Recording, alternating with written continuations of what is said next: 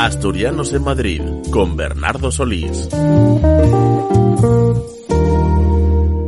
Señores y señores, bienvenidos a Asturianos en Madrid, un programa que a través de las ondas de APQ Radio quiere acercarles a quiénes son y qué hacen aquellos de nuestros compatriotas que por una razón u otra han elegido la capital de España para radicarse.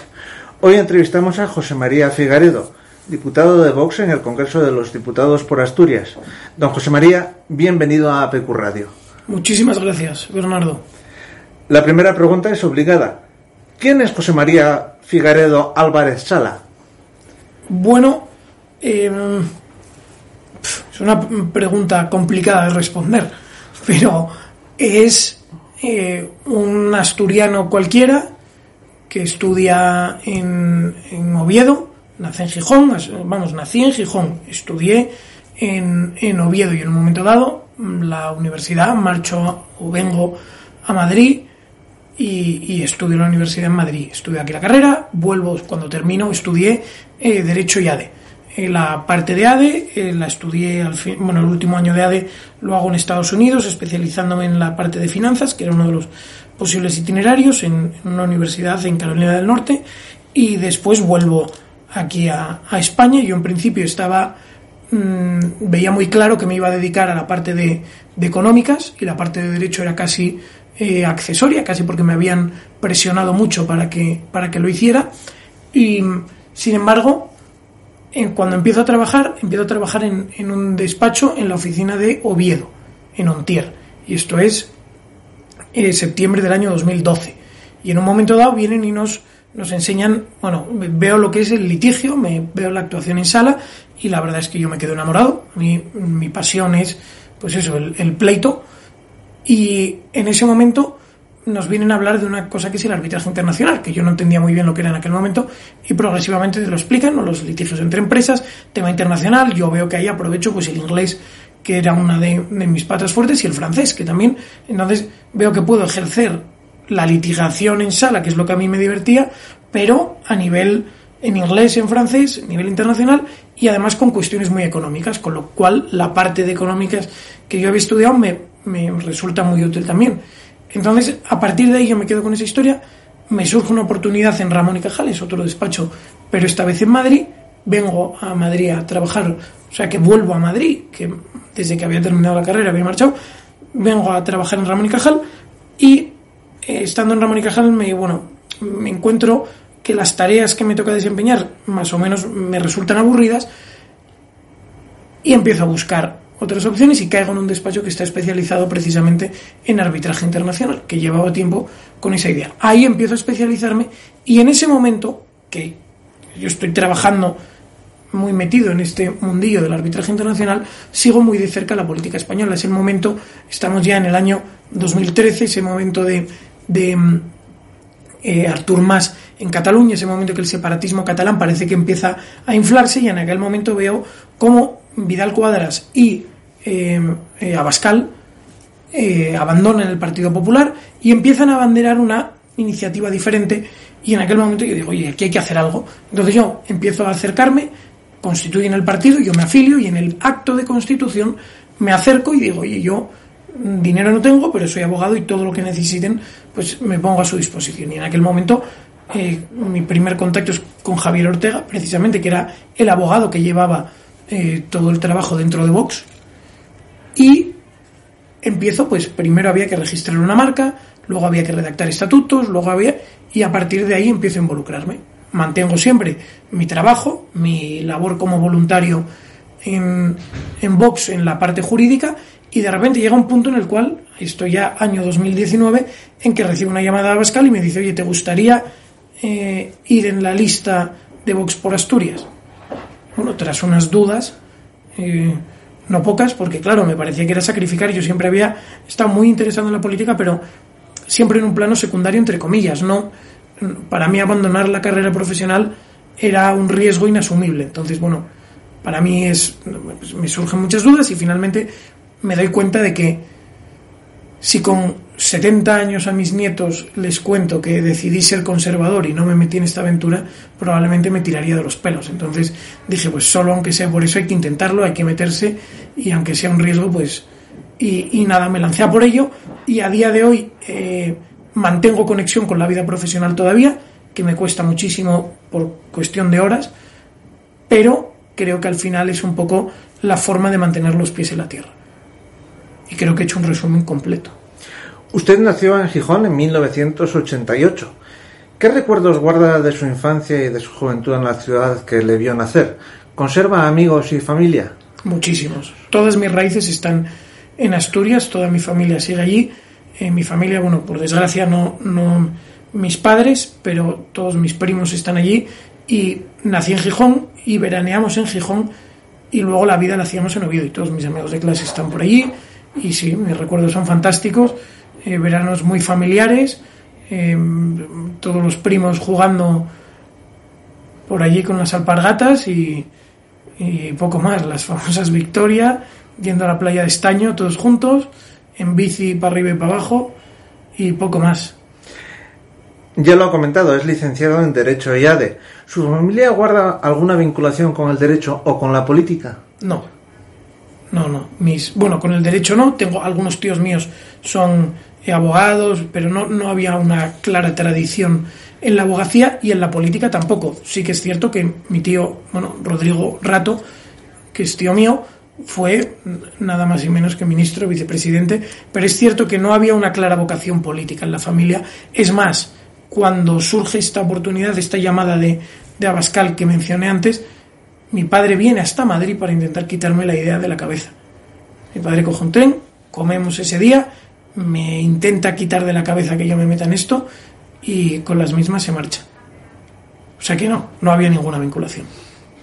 ¿Cómo nace en usted la vocación política y en qué momento decide afiliarse a Vox? Bueno, mi sensación es que todos nos quejamos mucho de los políticos, todos nos quejamos de todos los gobiernos, pero nos quejamos con el mando de la televisión en la mano, con los pies puestos encima de la mesa y ¡oh, qué desastre, qué desastre! pero nadie hace nada. Y cuando alguien quiere hacer algo, viene su padre y le dice, oye, no te metas, porque en política se meten los golfos. Entonces, claro, yo digo, es que si solo se meten los golfos, y considero que hay muchos golfos metidos en política, si solo se meten los golfos y quienes nos consideramos decentes y trabajadores nos quedamos al margen, lo que va a suceder es que el timón lo van a acabar llevando los golfos. Entonces mi sensación, el lema que tenía Javier Ortega, que decía, siempre dice, por España un paso al frente. Hay que dar un paso al frente y hay que sacrificarse unos años, dedicarse al servicio público una temporada y habría que convencer a todo el mundo para que durante unos años de su vida se dedicasen a esto. Entrar y salir. Para que no sean todos profesionales de la política los que gobiernan el país, para que no sean solo los golfos los que gobiernan el país y, en definitiva, para que las personas decentes tengan también una participación en la vida pública. ¿Considera su paso por la política una situación temporal? ¿Volverá a ejercer la abogacía algún día? Bueno, ejerzo la abogacía.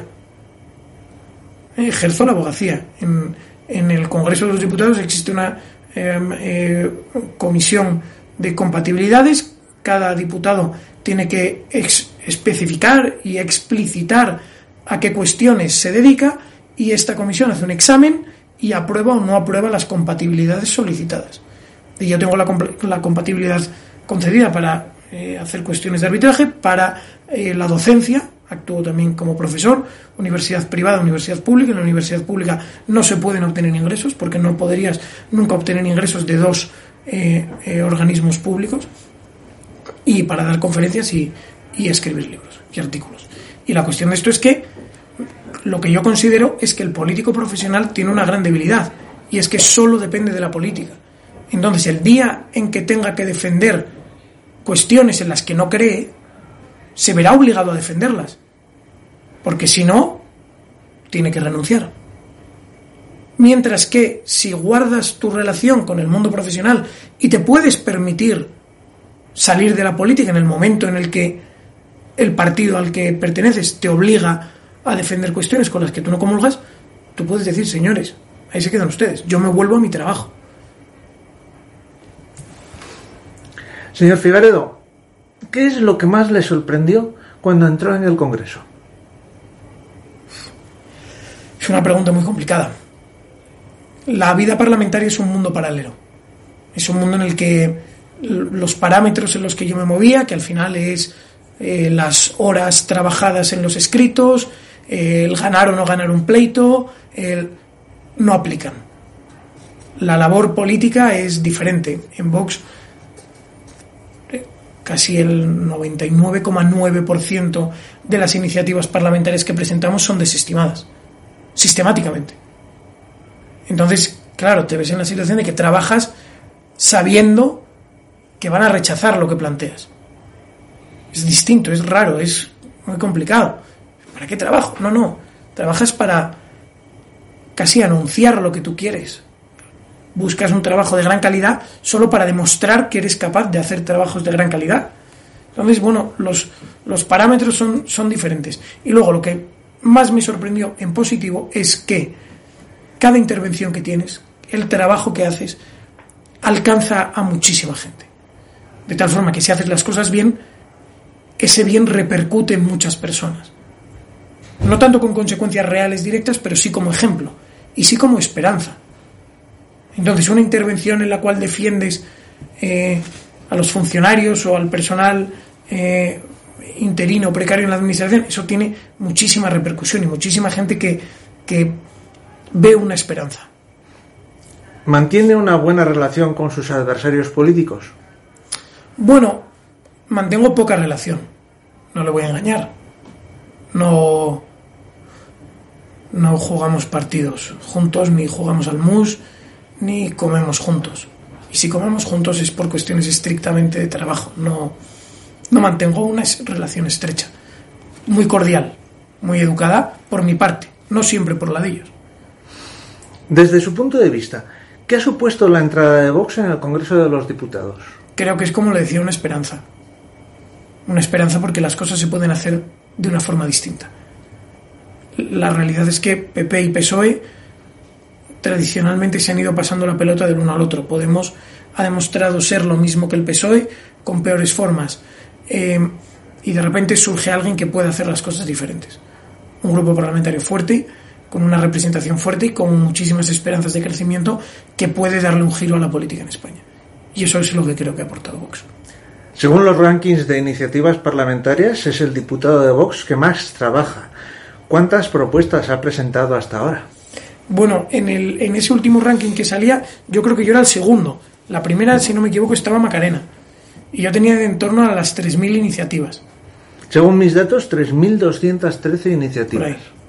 Pero hay que tener en cuenta, no, vamos, trabajamos muchísimo. Básicamente trabajamos a destajo, no hay límite. Como decía, no hay, no hay, eh, en la medida en que tu trabajo no busca un objetivo concreto, nunca alcanzas ese objetivo. Siempre hay cosas que hacer.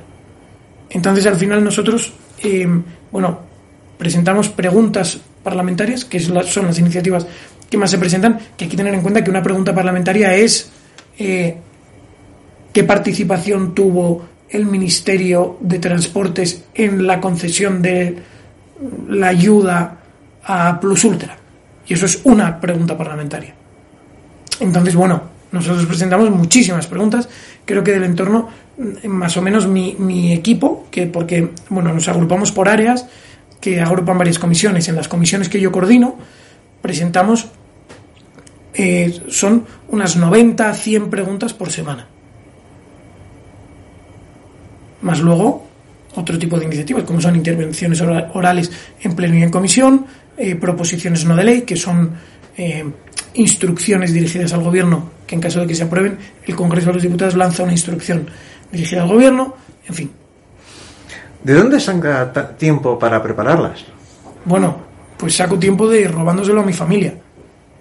La verdad, eh, en los últimos años, pues noto que no veo, hace mucho tiempo que, no veo a mis amigos con calma, eh, pues eso, a mi familia la veo por obligación, entre comillas, o sea, me, impongo la obligación de, pasar tiempo con, mi hijo y con mi mujer, pero es verdad que, es, que al final es una labor muy absorbente a la cual podrías estar dedicándote el 100% de tu tiempo. Y básicamente lo que, lo que sucede es que quitas tiempo de otras cosas. ¿Y de cuál o de cuáles de esas iniciativas se siente más orgulloso? Bueno, las que más satisfacción reportan al final son las intervenciones orales en pleno. Realmente son las que generan una em, em, satisfacción más directa en la medida en que son las que la gente ve más y son las que te dan más información. Más gente te dice, oye, esto bien, esto mal, esto así, esto así. En donde son un poco las que más tienen, tienes un contacto con la realidad, porque las otras es como boxear con un fantasma. Presentas, presentas, presentas y no recibes tampoco información, si bien o mal. Entonces, las que más satisfacción producen son las, las intervenciones orales en pleno. Supongo que muchas de esas iniciativas parlamentarias tienen que ver con Asturias. Háblenos de las más destacadas. Bueno, las últimas que tenemos sobre Asturias han, han ido relacionadas con el AVE. Al final, bueno, las infraestructuras en Asturias son uno de los puntos más olvidados y, y el AVE es como el mascarón de prueba de todas esas infraestructuras. Y la realidad es que nos llevan prometiendo el AVE pues 20 años y cada año lo prometen. Y lo peor de todo es, sí, no, lo peor de todo es que Ábalos todavía lo prometió antes de ser cesado, prometió que el AVE llegaría este año. Y, y bueno, y entonces en relación a eso hemos presentado una tanda de preguntas. Hacemos una pausa y seguimos.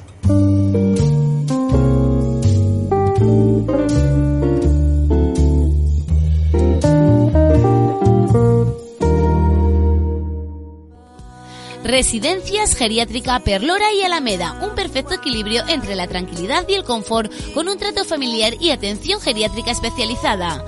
Residencia Geriátrica Perlora, estamos en Carreño y Residencia Geriátrica Alameda en La Pedrera de Gijón. Teléfono 647 79 13 14.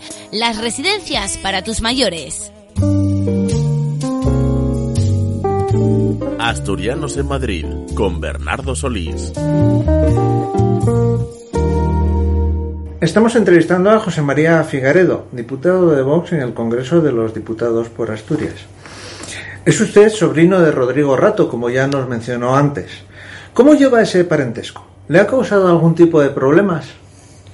Bueno, recientemente he tenido un encuentro eh, un poco desagradable con, con, la ministra de Hacienda, que me reprochó eh, pues un poco ser sobrino de, de, Rodrigo Rato, una cuestión que, claro, yo tampoco lo entendía muy bien. Además, yo, yo hice una intervención en una cuestión muy técnica, un tema de impuestos, y yo fui muy a los datos, muy a los números. Y cuando la ministra me replica, lo único que hace es atacarme por cuestiones personales. Yo me quedé ahí un poco impresionado, ¿no? Atacarme insultos. Y, y bueno, yo decía, yo, bueno, pues, es que tampoco es que yo pueda elegir eh, de quién soy sobrino, de quién no lo soy, y, y me parece terriblemente injusto hacerme pagar por los pecados de un tío mío, es decir, yo heredo los pecados de, de mi tío, pero cuando quiero heredar el patrimonio de mis padres, ahí me ponen más trabas. Precisamente es que hablábamos del impuesto de sucesiones en una de las cuestiones, y bueno, es, es, un poco desagradable, pero es una cuestión que yo creo que es, es bastante infantil, y yo creo que el público en general, los votantes, entienden que es una cuestión infantil. No, se puede reprochar a nadie el ser hijo o no hijo de alguien. Recordemos que, que hubo un encontronazo contra Pablo Iglesias, cuyo padre parece ser que eh, presumía de ser miembro del FRAP, un grupo terrorista, y se lo echaron en cara y Pablo Iglesias se indignó. Bueno, pues tiene cierto sentido. Los pecados de, de, mi padre, pues no sé en qué medida tengo que ser yo responsable de ellos y, y de en qué medida me los pueden echar en cara políticamente. Como decimos, es usted diputado por Asturias. ¿Qué problemas afronta nuestra comunidad y cuáles le preocupan más? Bueno, yo creo que Asturias tiene un, problema gravísimo. Eh, quizás no ahora mismo, pero sí a futuro. En Asturias se presenta una, eh, bueno, pues sí, un futuro bastante oscuro. Eh, zonas mmm, muy importantes de Asturias sobreviven gracias casi en exclusiva a, a las indemnizaciones, eh, prejubilaciones, etcétera, de la minería. Estuvimos el otro día en La Felguera. Estuve también en Cangas del Narcea. Y, y claro, mucha gente lo dice, de aquí se vive, tres generaciones viven de la pensión del abuelo. Y no hay más. Y eso produce una caída de dinero, hay una, pues los hijos tienen, los nietos tienen, pero tienen dinero para gastar, no, no hay una industria real. Entonces, en el cuanto esas generaciones beneficiarias de esas prejubilaciones empiecen a fallecer, y desgraciadamente queda poco para eso, va a haber zonas enteras de Asturias que pierdan su única fuente de ingresos. Ese creemos que es el gran problema de Asturias. Y la sensación es que el Partido Socialista, que en parte es responsable de esto porque es quien gestionó la supuesta reconversión del sector, que no existió, simplemente fueron prejubilaciones e indemnizaciones, ahora lo que intenta hacer es ganar una nueva capa de voto cautivo con el Bable. Quieren crear un grupo de interés, eh, personas que trabajen por y para el Bable, que se vean obligados a seguir votando socialismo para perpetuarse en el poder. Entonces vemos que es un problema muy grave. Ese es, el principal, perdón, ¿eh? ese es el, principal problema que le veo a Asturias en el medio plazo. ¿Y qué soluciones a los problemas que me ha planteado propone Vox? Bueno, lo primerísimo que hay que hacer es rebajar la presión fiscal y burocrática de Asturias. Asturias es de España, de España, la eh, eh, región que más población pierde en los últimos 40 años. Mieres tiene a día de hoy la misma población que tenía en 1920. Entonces, o permitimos que los asturianos puedan generar industria, pues hablo de explotación de los montes. Asturias tiene un potencial maderero brutal. Todos son dificultades. Explotaciones ganaderas. Todos son dificultades que vienen impuestas además desde la Comisión Europea. Dificultades que además se imponen sí, con un sistema coactivo, ¿cuál es la PAC? O adoptas los métodos que yo te impongo o no te doy la PAC. Conclusión, los ganaderos asturianos están perdidos. Porque se les pretenden imponer a ellos las mismas medidas que se imponen en Polonia cuando las explotaciones ganaderas son totalmente diferentes. Lo mismo sucede con la explotación del mar. No tiene eh, justificación ni explicación que las cuotas para la flota asturiana sean la mitad de la mitad de la mitad de las cuotas para la flota vasca. Cuando tenemos muchísimos más kilómetros de costa, muchísimos más puertos, no tiene sentido. No tiene sentido que la flota vasca pueda empezar a faenar antes que la asturiana, porque eso supone que el pescado que sale eh, a través de, eh, capturado por la flota vasca sale antes que el asturiano, lo cual supone que el, precio del asturiano cuando sale sea muchísimo más bajo que el pescado por los eh, barcos vascos. En definitiva, lo que hay que hacer es permitir que el asturiano trabaje, facilitarlo, rebajar la presión fiscal y, facilitar a la industria asturiana. Lo mismo sucede con la relación con el Ministerio de Transición Ecológica. El Ministerio de Transición Ecológica está asfixiando a la industria y la industria en Asturias es uno de los puntos más importantes. Conclusión, no, no, sé cómo decirlo, nos están mandando al paro y a la ruina. Y Barbón y todos los diputados asturianos, sean del PSOE, sean del PP, deberían pelear con uñas y dientes contra el Ministerio de Transición Ecológica. Y no lo hacen. ¿Cree que se puede hacer mucho por nuestra región desde el Congreso? Creo que sí. Creo que es donde se puede hacer. Bueno, se puede hacer más desde el gobierno. Pero desde el Congreso es el, el principal punto de pelea. Hablemos de temas más generales, si le parece. Vox está decidido a plantear una moción de censura contra el gobierno que preside Pedro Sánchez. ¿Por qué esta moción de censura? Bueno, nos encontramos con que eh, el, el gobierno que padecemos en España es el peor gobierno de la historia y en el peor momento posible. Es un gobierno que hace un año olía a ilegal. Pero es que ahora es ha sido declarado ilegal el estado de alarma fraudulento del gobierno por el Tribunal Constitucional. El Tribunal Constitucional es un órgano que está politizado, pero hasta las cejas. O sea, para que hasta ese órgano haya calificado como de ilegal el estado de alarma del gobierno, esto significa que la chapuza es mayúscula. Ha declarado que no había urgencia para tres de los 40 reales decretos que ha lanzado el gobierno. Los nombramientos, por ejemplo, de la presidenta de RTVE. Y dirán, ¿qué, tiene esto que ver? Tiene que ver que queda demostrado que el gobierno puso en RTVE a una persona hecha con su molde para convertir la televisión pública en un aparato de propaganda gubernamental. Tanto es así que el nuevo consejo de RTVE, que es discutible el sistema de nombramiento, ha suspendido uno de los programas que es el que se llama La Hora de la Primera, que es un programa ultrapolitizado, un, programa que se dedica a, a alabar al gobierno y hundir a la eh, eh, a la oposición. En definitiva, tenemos un gobierno que es eh, ya declaradamente fraudulento, declaradamente chapucero, que aprovecha normas ilegales para desplegar su actividad y creemos que es fundamental poder exponer todas estas ideas a los asturianos o a los españoles en un debate eh, general sobre la situación de España. Y ese debate es o bien el debate del Estado de la Nación que Pedro Sánchez se niega a convocar, o bien una moción de censura. ¿Cree que contarán con el apoyo de otros partidos? El PP ya ha dicho públicamente que no la va a secundar. Bueno, el PP debería presentarla a él. Eso es lo que debería hacer el PP.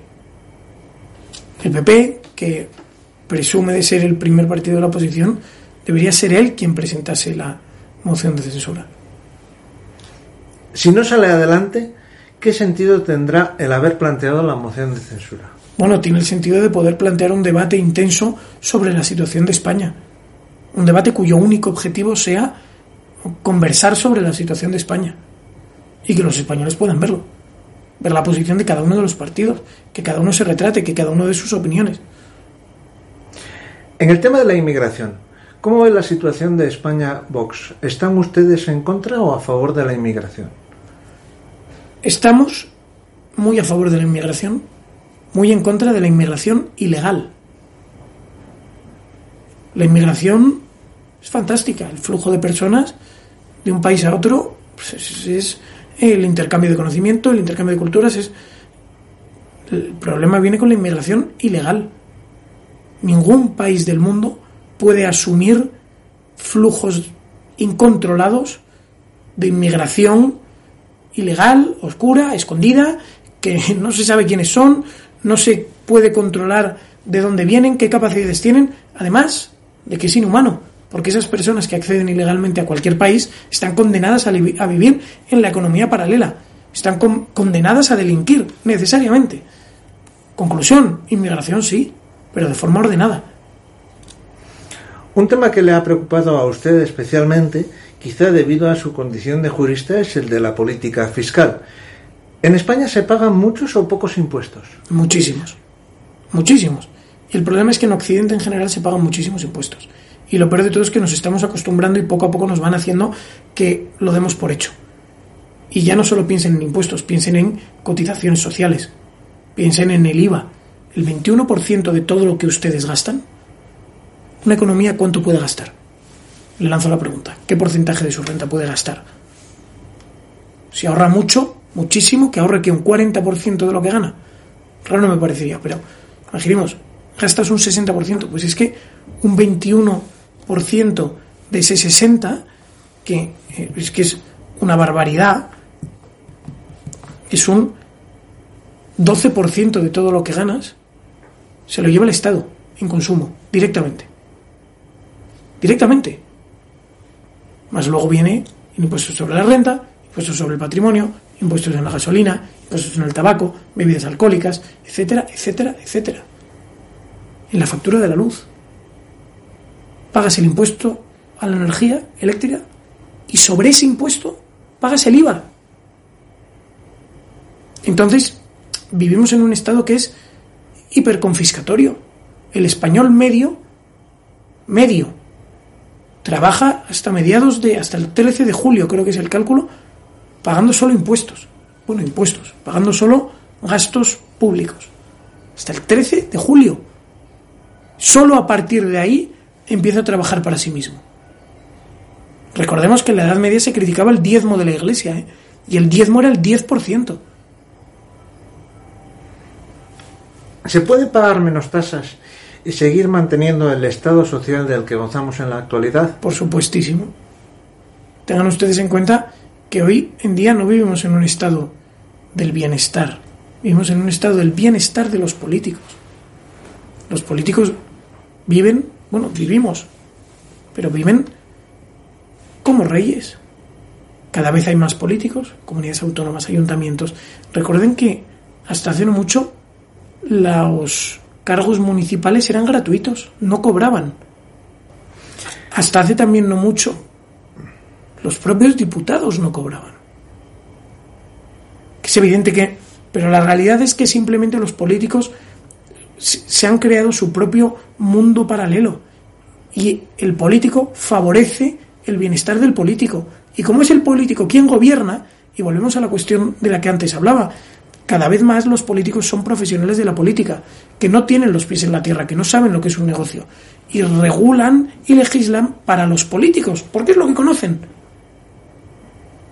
Entonces tenemos un serio, muy serio problema. Perdone que digo, Correos, empresa pública, ha presentado este año unas cuentas con pérdidas récord en su historia. En un año en el cual se han multiplicado los envíos postales. ¿Cómo puede ser que en un año que todas las empresas de transporte, de logística, multiplican sus beneficios, Correos presente las pérdidas récord de su historia? Porque es una desastrosa gestión pública, desastrosa. Volvamos a Asturias, señor Figaredo. Usted ha declarado, y cito textualmente, el Partido Socialista es el mayor ladrón que hay en Asturias y el peor gestor posible. ¿A qué se refiere en concreto? Bueno, me refiero a la tradición. Miren, hay, bueno, hay una anécdota que es básicamente, como dirían, como muestra un botón, el señor Villa. José Ángel Villa, diputado autonómico del PSOE, líder sindical, cuando se aprueba la eh, eh, amnistía fiscal de Mariano Rajoy, se presenta en el banco con una maleta llena de billetes en efectivo. Un diputado autonómico del PSOE. Es, una sinvergonzonería tal que no tiene nombre. Y no se habla de esto. Nadie se acuerda de esto. Los ERE de Andalucía, no es Asturias, pero es el mismo PSOE. Ministros, no ministros, consejeros de la Junta de Andalucía que se gastaron en prostitución y en drogas 800 millones de euros que iban destinados a parados. Es que no, no es que fuesen 800 millones que estaban en una caja de la Junta, no, no, eran para los parados.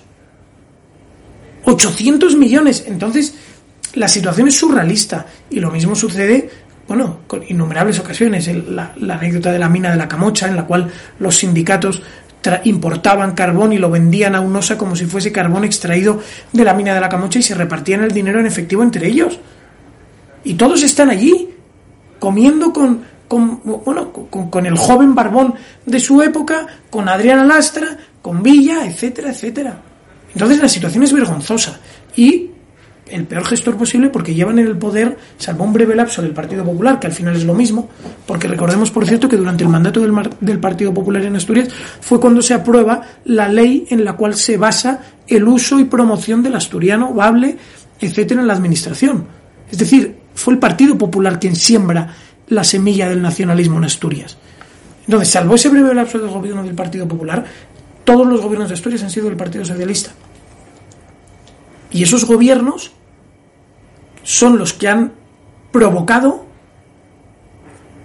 de nuevo, que Mieres tenga la misma población hoy que tenía en 1920. Es que están arruinando Asturias.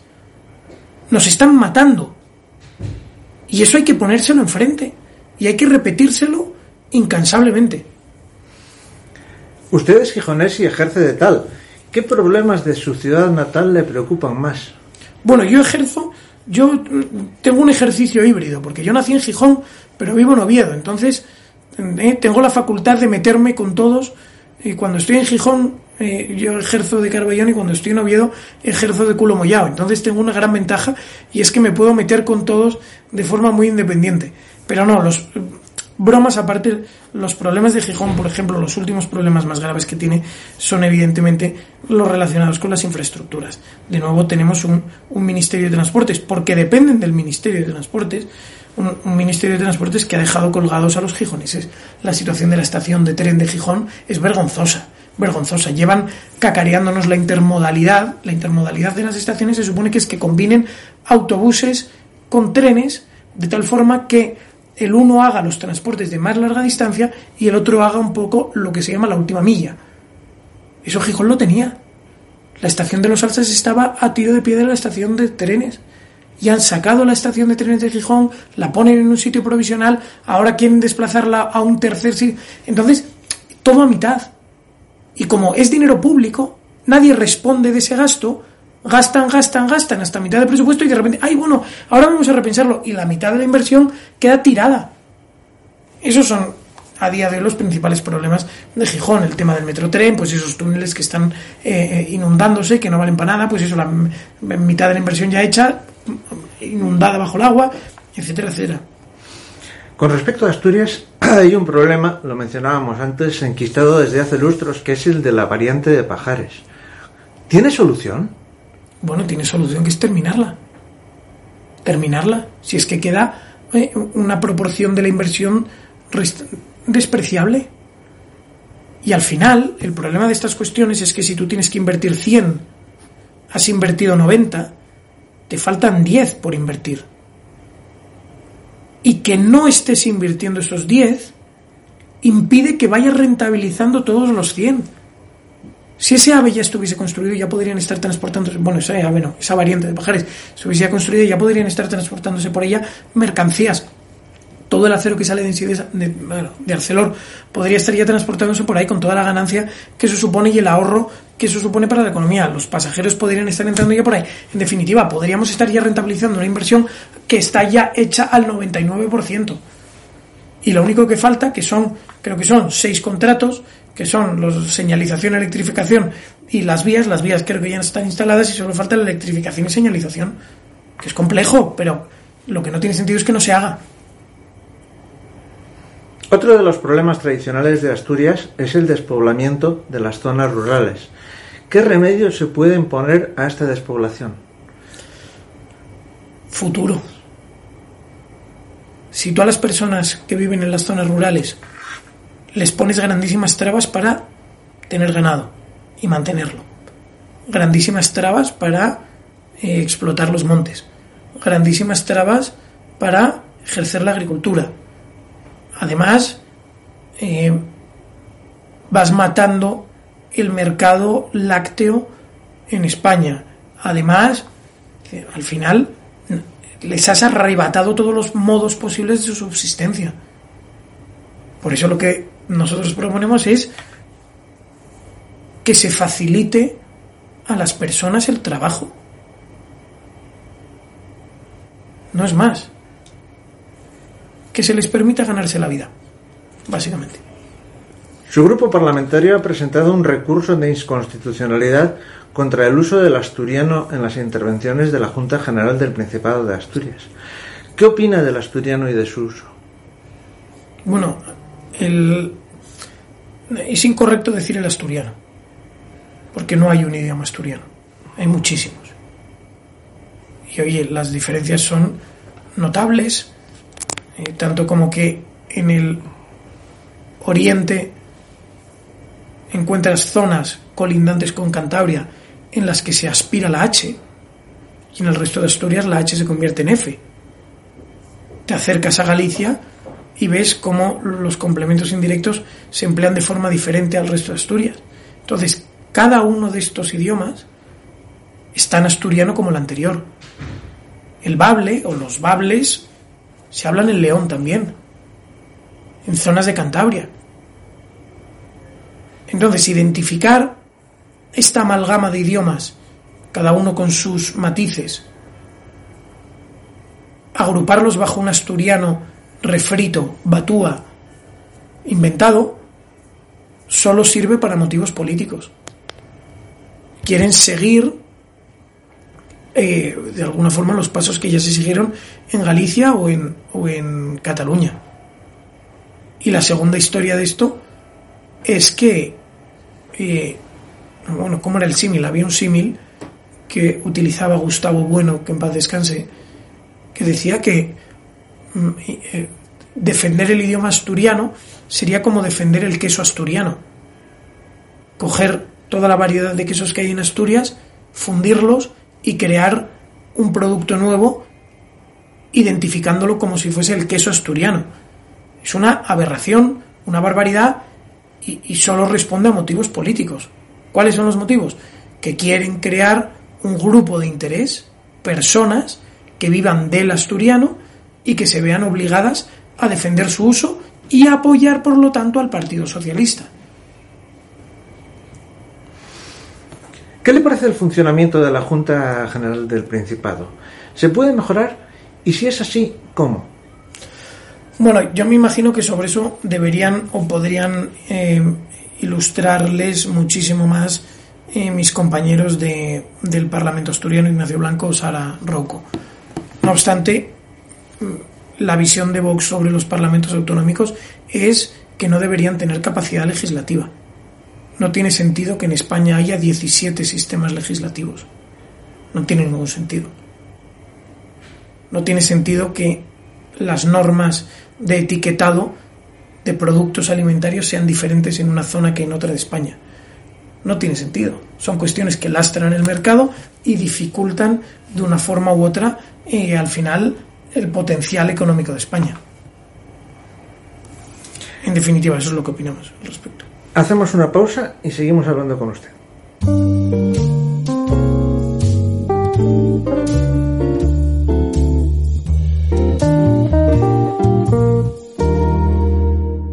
El catering de Cocibar pone a disposición de trabajadores y empresarios su servicio de comidas en la empresa. Cocibar sirve el menú diariamente en el centro de trabajo. Cocibar, de nuestra cocina al comedor, con la mejor relación calidad-precio. Infórmate de 8 a 1 en el 985 16 85 23 o en www.elcateringdecocibar.com. Cocibar, el catering que rentabiliza tu jornada.